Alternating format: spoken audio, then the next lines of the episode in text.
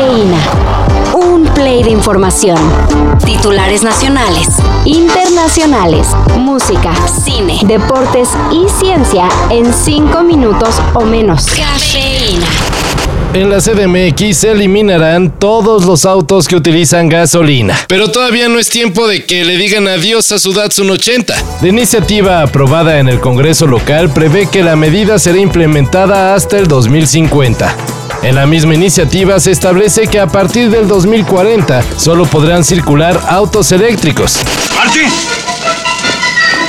Tienes que volver conmigo. ¿A, a dónde? De vuelta al futuro. Un momento, ¿qué está haciendo, Doc? Busco combustible. Todo esto con la intención de reducir la emisión de contaminantes, algo que según especialistas debería hacerse ya. Pero las autoridades creen que todavía hay un chancecito de contaminar un poquito más. A inicios de octubre, un grupo armado entró al Palacio Municipal de Totolapan Guerrero para matar a 20 personas. Una de ellas el alcalde Conrado Mendoza. Y bueno, parece que la situación no ha cambiado. A un mes de los hechos, el alcalde suplente José Alberto Nava rechazó su derecho a quedarse en el puesto. Dijo que por problemas de salud, pero principalmente por las circunstancias que prevalecen en su querido San Miguel Totolapan. La renuncia de Nava Palacio está fechada el 8 de octubre tres días después de que se registrara la erupción del grupo delictivo en la cabecera municipal de San Miguel Totolapan. Sin embargo, el acuse de recibo de la mesa directiva del Congreso está fechado a las 4.40 de la tarde del miércoles 8 de noviembre. Ahora la gobernadora Evelyn Salgado propondrá una terna para quedarse con el nada atractivo empleo. ¡Felices Juegos del Hambre! Y que la suerte esté siempre de su lado. ¿Algún voluntario? Vayan juntando sus domingos, porque ya tenemos cartel del Electric Daisy Carnival 2023. El EDC para que se quede más fácil.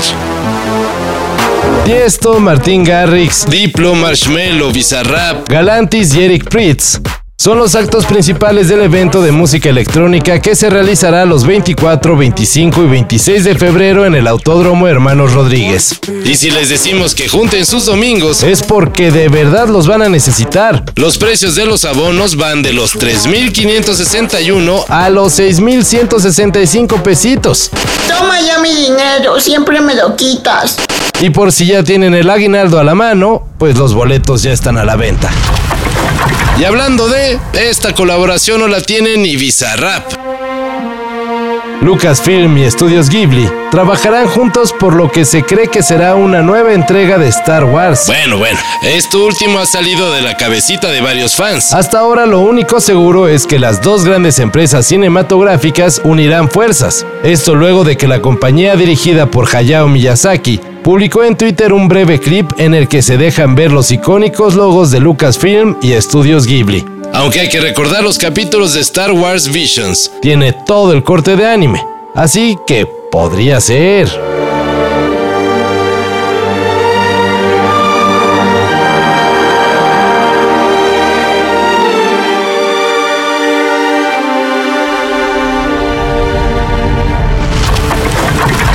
Si creen que su vecino ya humanizó a su perrito nada más porque le puso una boinita, espérense.